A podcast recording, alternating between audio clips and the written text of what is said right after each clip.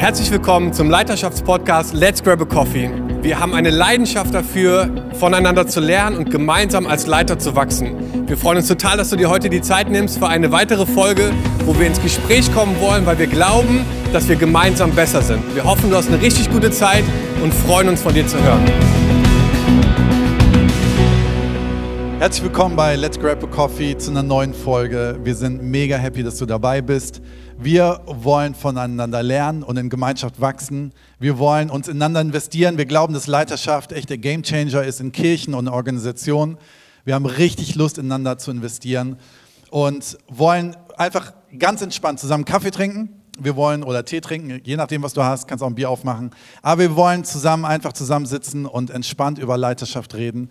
Ähm, und es ist mega cool, dass du dabei bist. Nur für dich oder für euch, damit ihr es wisst, man hat auf unserer Homepage neuerdings die Möglichkeit, einen Leaders Guide runterzuladen, wo ihr als Team oder ähm, als Gruppe zusammen das durchgehen könnt.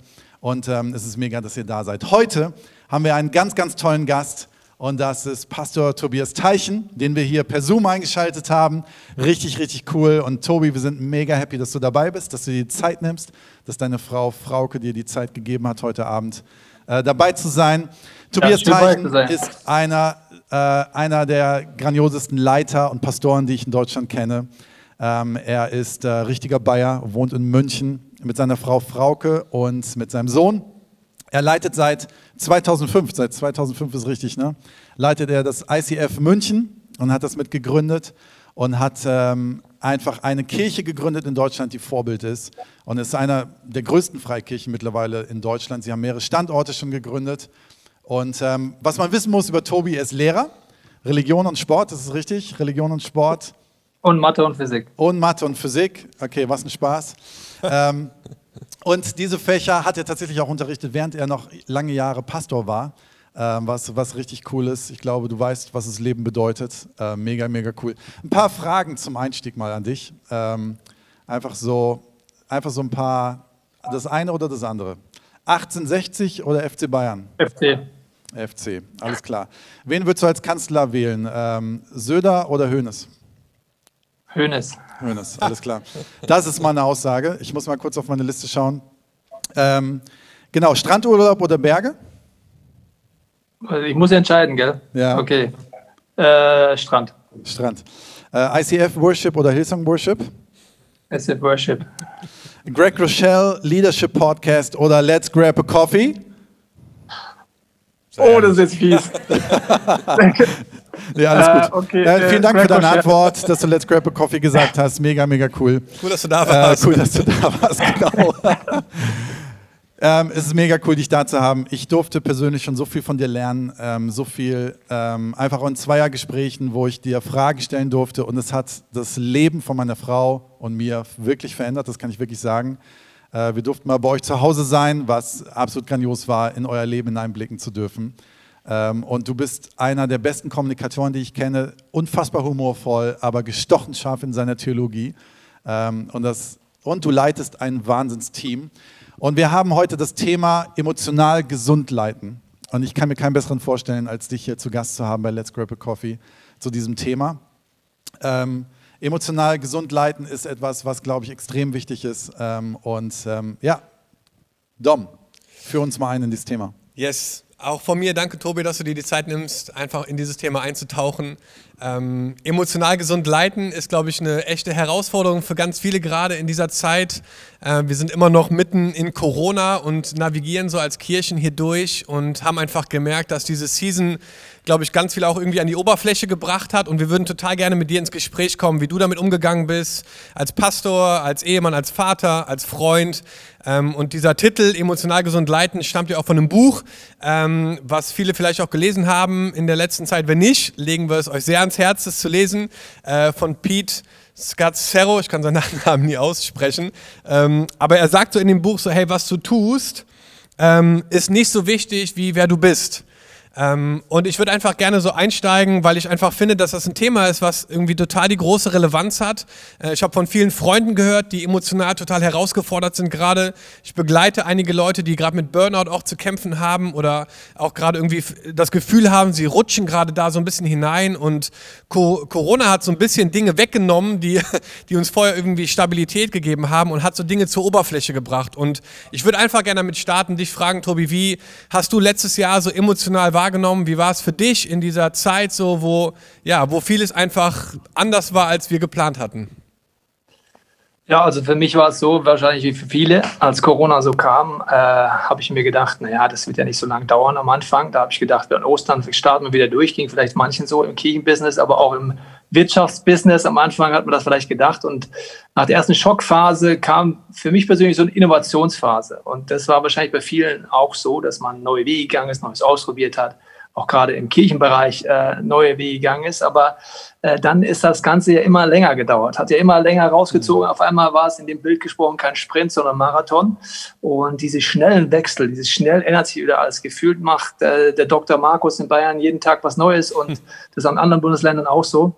Ist dann so eine Phase der Müdigkeit gekommen, würde ich es mal sagen. Also wo es gefühltes Chaos ist und das kenne ich auch bei vielen um mich herum wo die Seele irgendwie müde geworden ist, vielleicht von den schnellen Wechseln und von den schnellen äh, Änderungen und von der Anstrengung und in der Phase zu leiten, wo ich auch sehr erfahrene Leiter gehört habe, das war die herausforderndste Zeit, ist es und war es und bleibt es.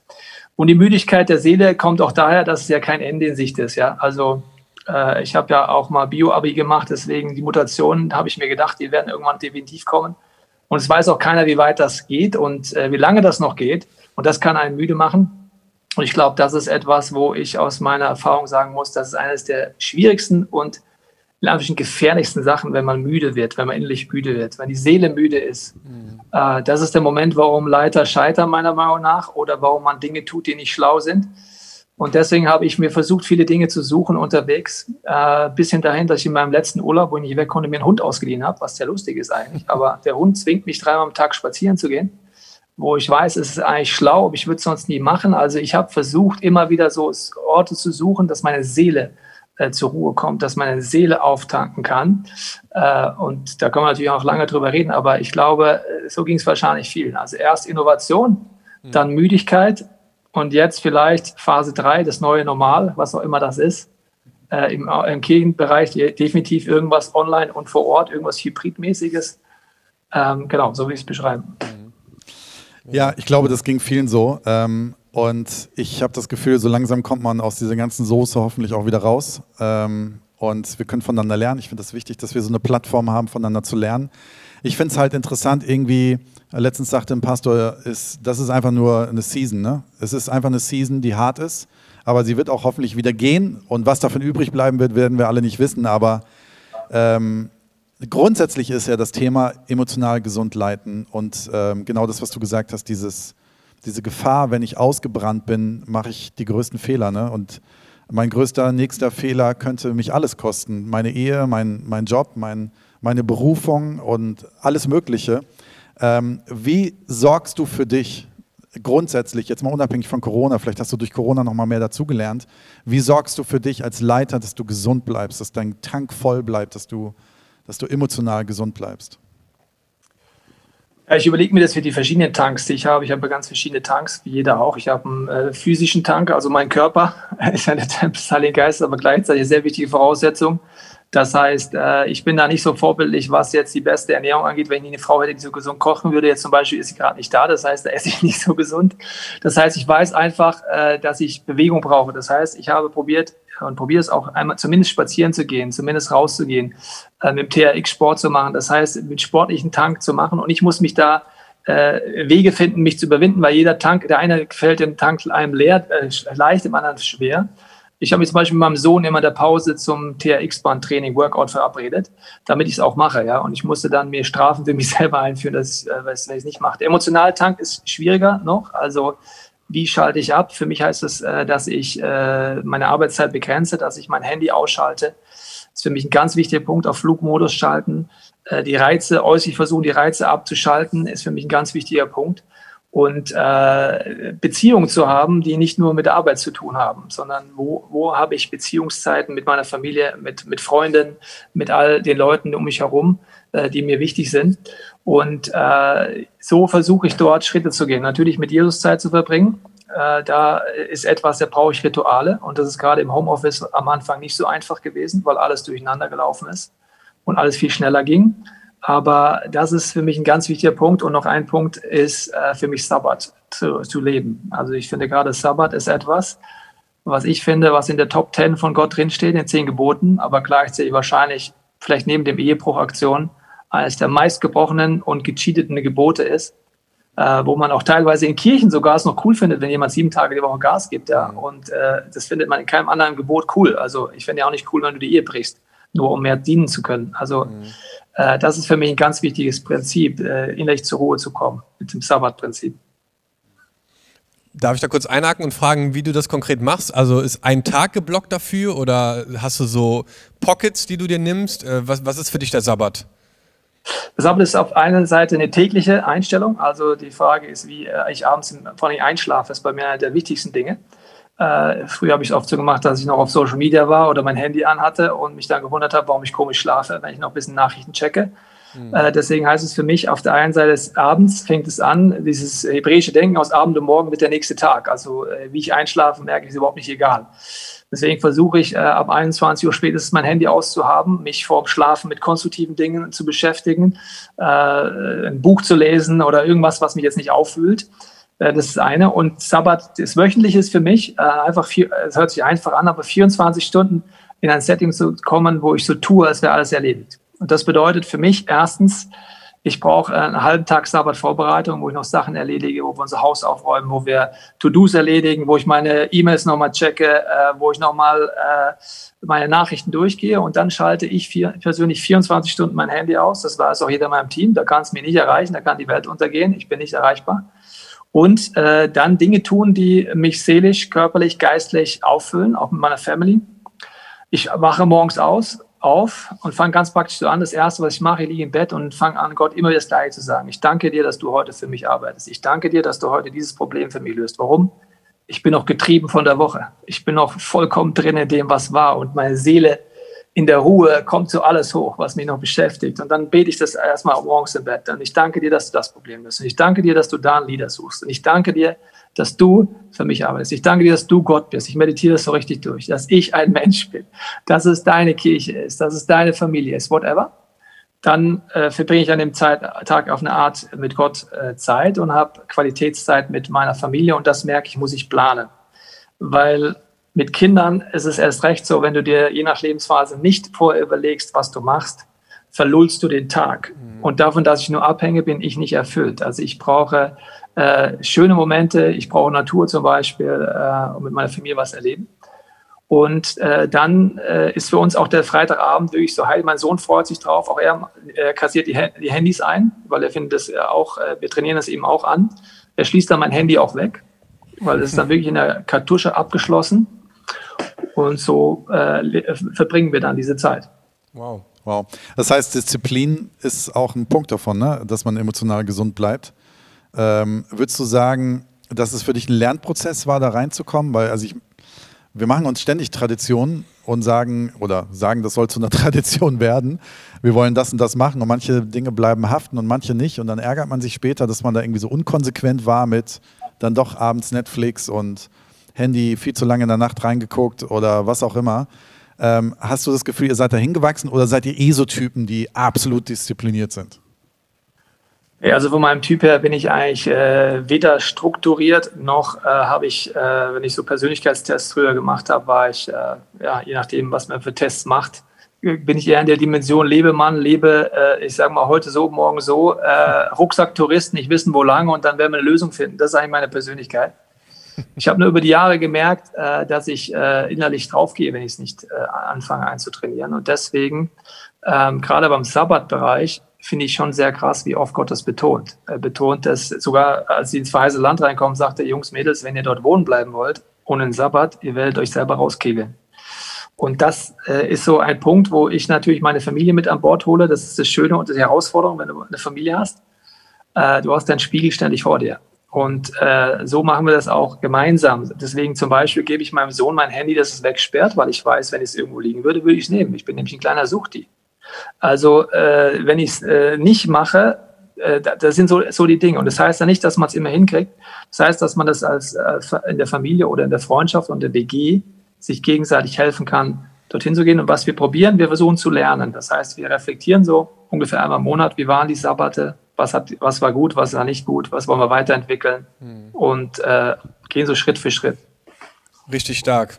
Ja, ich finde es so richtig cool. Ich will am liebsten mitschreiben, Voll. aber zum Glück nehmen wir es auf, dann kann ich es nochmal gucken.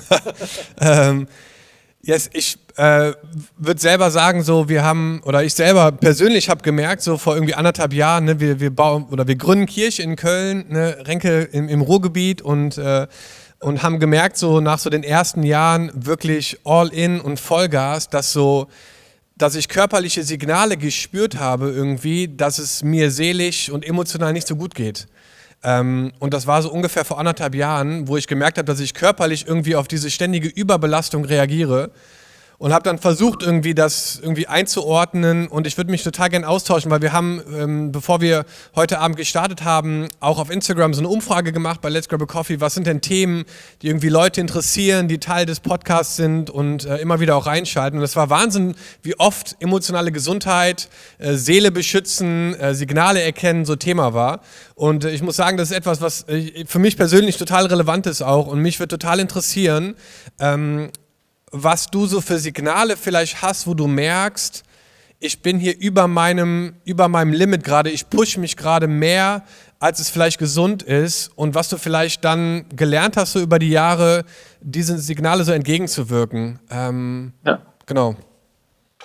Also ich glaube, die Seele ist etwas, wo äh, besonders ich noch mehr bei der Männerseite als bei der Frauenseite merke, dass es ein ganz wichtiges Thema ist, dass man das immer mehr lernen muss und da bin ich mit dem Lernprozess auch drin. Aber da meine ich, es gibt so zwei Extreme, besonders im Christentum. Es gibt die, die, die der Seele nur Raum geben, gefühlt, ja.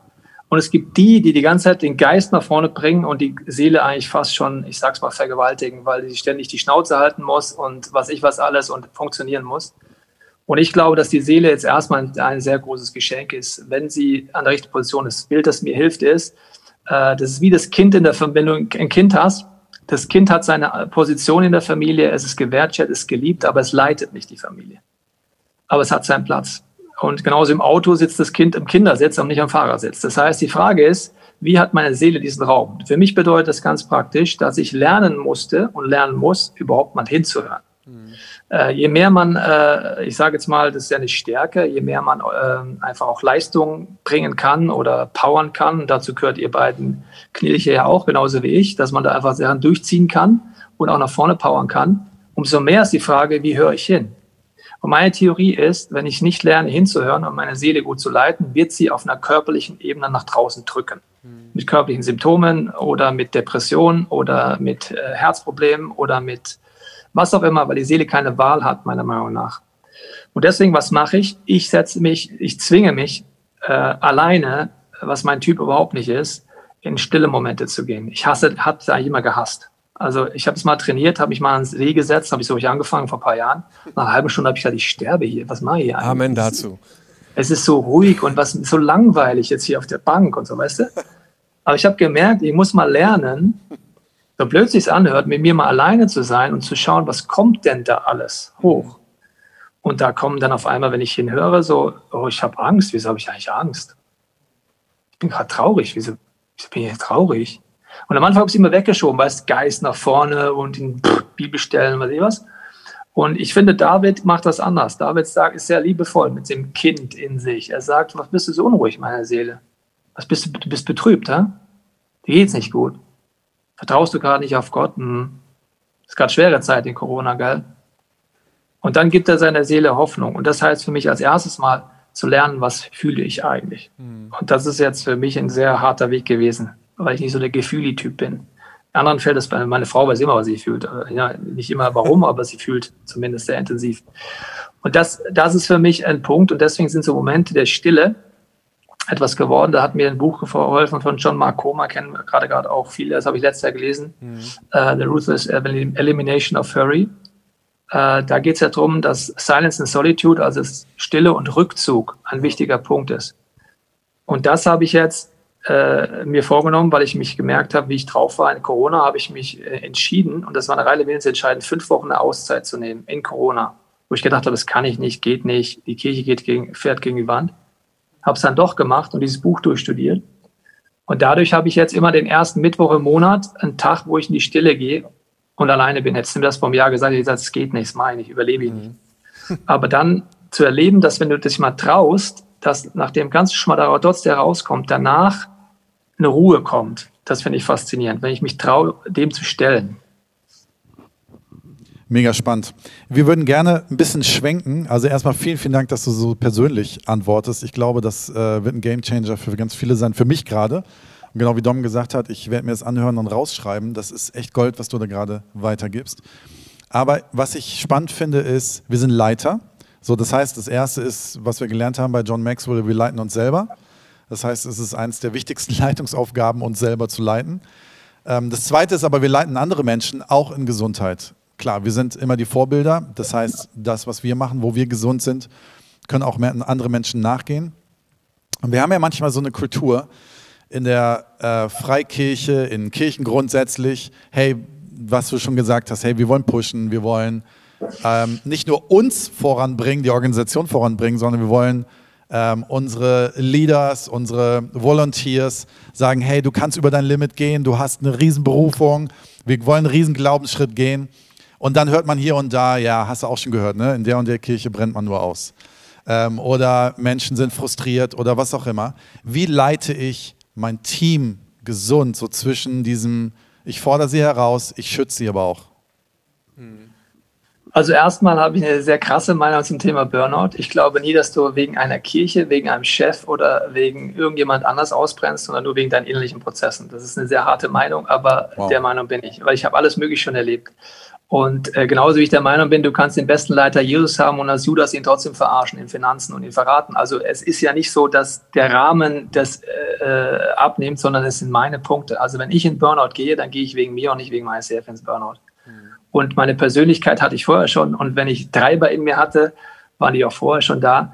Äh, als Leiter muss ich mir natürlich immer selber reflektieren, welche Treiber habe ich das. Und ich brauche Feedback von außen und von innen. Und wenn ich mein Team leite, ist das Erste für mich, dass ich eine Atmosphäre der Ehrlichkeit selber vorleben muss, meiner Meinung nach. Ich sage immer, die Temperatur der Ehrlichkeit setzt du selber. Und wenn du es gesund haben willst, muss eine Kultur der Ehrlichkeit und der direkten Konflikte und auch der ja, der Schwachheit sein dürfen, wo man einfach ans Limit kommt. Ich habe das mal, ich habe mal äh, eine äh, Extremsportlerin interviewen dürfen, die als erste Frau äh, mit Muskelkraft von äh, der Schweiz bis an Nordpol ge gegangen ist, die auf Mount Everest hoch ist. Und die hat mir einen Spruch gesagt. Sie hat gesagt, die Toten am Mount Everest, wo es ja einige gibt, erzählen nicht von dem Übermut, auf den Gipfel hochzukommen, sondern von der fehlenden Selbsteinschätzung, wieder runterzukommen.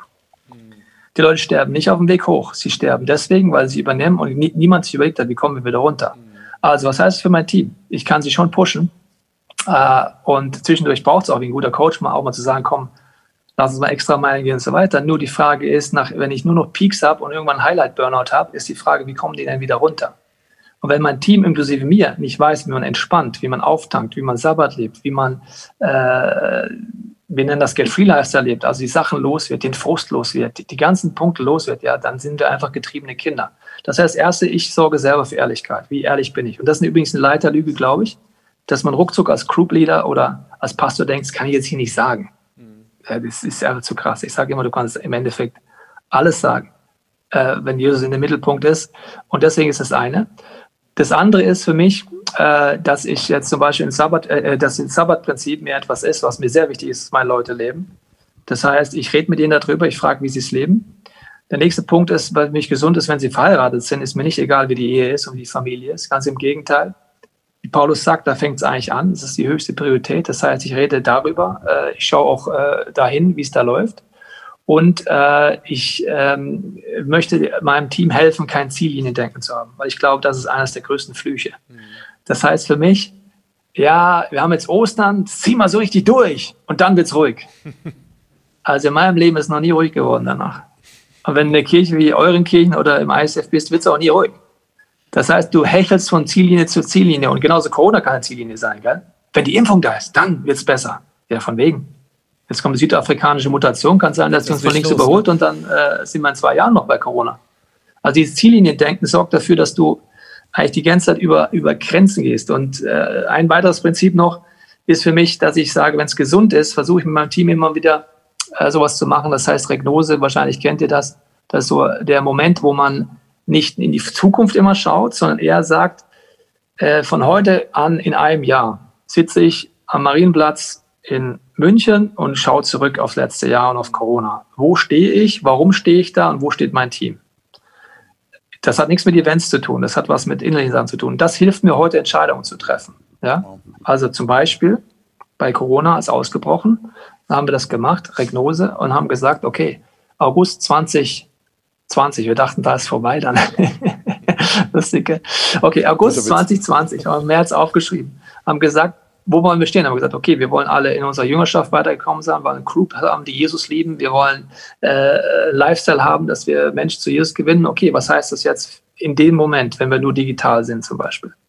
Und diese Regnose hilft mir auch, auf die richtigen Prioritäten zu setzen, weil da ich interessanterweise nicht über Events nachdenke, sondern eher über äh, innerliche Prozesse. Wow. Was würdest du sagen, habt ihr als Kirche vielleicht programmatisch, um eure Teams gesund, emotional gesund zu halten oder allgemein gesund zu halten? Gibt es irgendwas, wo du sagst, hey, das haben wir für uns in den letzten Jahren erkannt? Okay, du hast gerade eine Sache gesagt, so diesen Rückblick oder diesen zu sagen, ich gucke jetzt in einem Jahr, was würde ich dann sagen, wenn ich zurückblicke? Gibt es aber irgendwas anderes, wo ihr sagt, in Richtung Feedbackgespräche oder bestimmte Veranstaltungen, die ihr macht oder Trainings, wie ihr eure Teams gesund haltet? Also wir machen schon Trainings, mal Trainings zum Thema Konflikt, Seelenhygiene und so weiter. Meine Erfahrung ist nur, die Trainings sind nur das eine. Ich kann mir auch Podcasts reinpfeifen und Bücher reinpfeifen. Das ist auch gut. Aber die Frage ist, wie setze ich es um? Und äh, deswegen sorgen wir bei unserem Staff angefangen äh, für Settings, wo sie einfach Seelenhygiene machen können. Also zum Beispiel, sie müssen es nicht so machen, aber sie haben ganz einfach die, den Zugang zu äh, Coaches, zu Leuten, wo sie, äh, und wir fördern es auch, wir sagen auch, wer ist die Person, mit der du Sachen angehst, auch extern, außerhalb deiner Kirche, empfehle ich den Leuten das immer.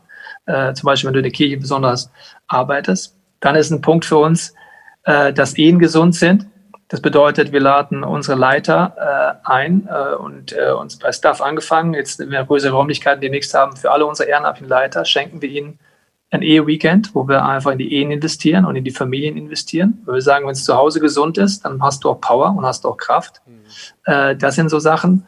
Und dass wir immer wieder äh, Themen, äh, dass wir immer wieder das thematisieren. Wir haben einmal im Jahr äh, so eine Zeit, wo wir äh, jetzt mit zentralen Leitern unterwegs sind und mit denen thematisieren wir das auch. Also äh, wie, was heißt gesund zu leiten oder gesund, äh, gesund zu bauen. Die Philosophie ist einfach, aber trotzdem schwer zu erreichen. Was gesund ist, wächst. Und nur weil es wächst, heißt nicht, dass es gesund ist. Das siehst du ja daran, es gibt Mega-Churches, wo der Pastor abgesetzt wird. Offensichtlich war es ungesund. Und es gibt äh, kleine Kirchen, die sind mega gesund und äh, erreichen ganz viele Leute und gründen Kirchen. Also du kannst ja nicht am äußeren Faktor ablesen, ob etwas gesund ist. Das ist, sind innerliche Prozesse.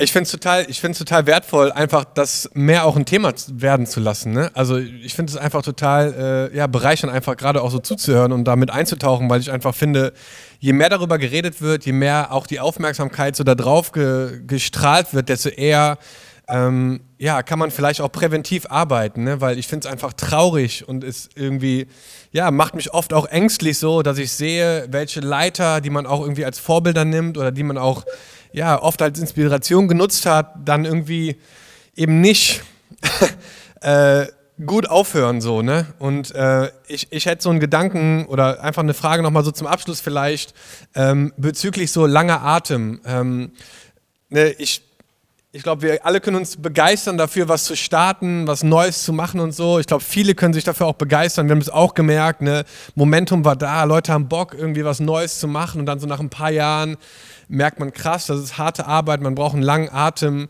Ähm, was würdest du jetzt sagen, so rückblickend, so was vielleicht so ja, einfach Dinge sind, die du vielleicht auch Leitern und Pastoren mitgibst. Wir wissen, dass viele junge Leiter auch den Podcast schauen, auch junge Gemeindegründer, die jetzt gerade irgendwie starten, ähm, mit Hinblick so auf den langen Atem, so einfach durchzuhalten, ne? eben nicht nur zu sprinten und zu funktionieren.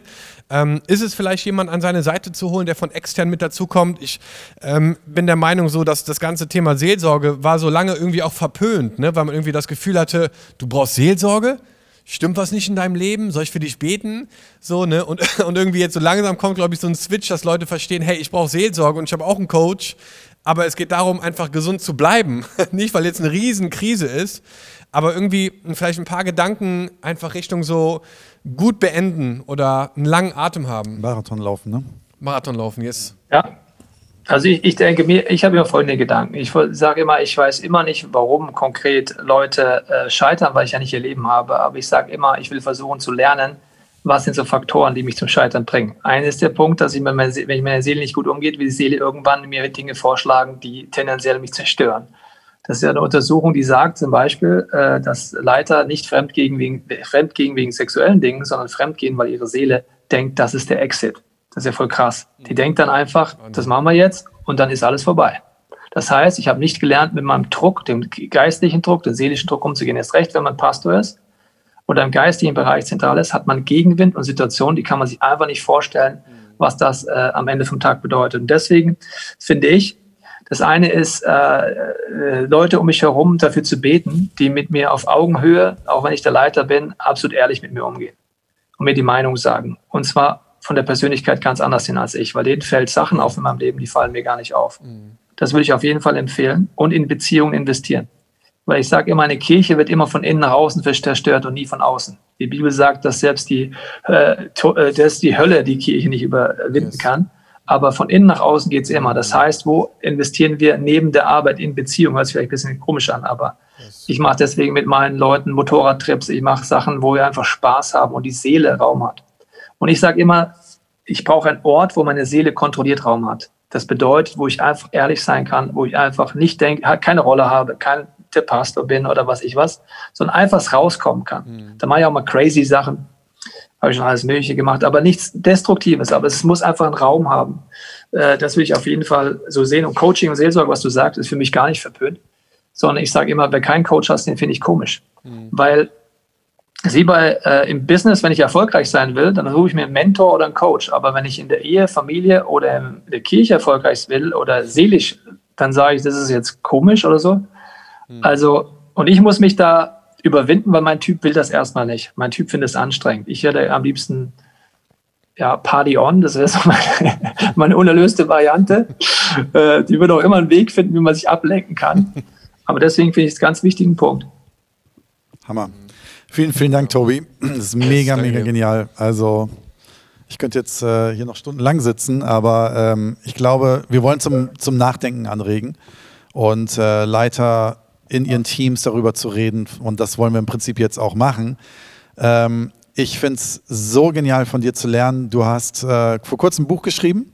Ähm, das nennt sich Chosen, richtig? Choose, ja. Ja, Choose. Entscheidung, choose. Entscheidung treffen, genau. Entscheidung treffen, Wahnsinnsthema kann man bei Amazon kaufen. Und äh, du hast einen eigenen Leiterschaftspodcast. Ähm, der kommt ab und zu raus. Wie oft kommt der raus?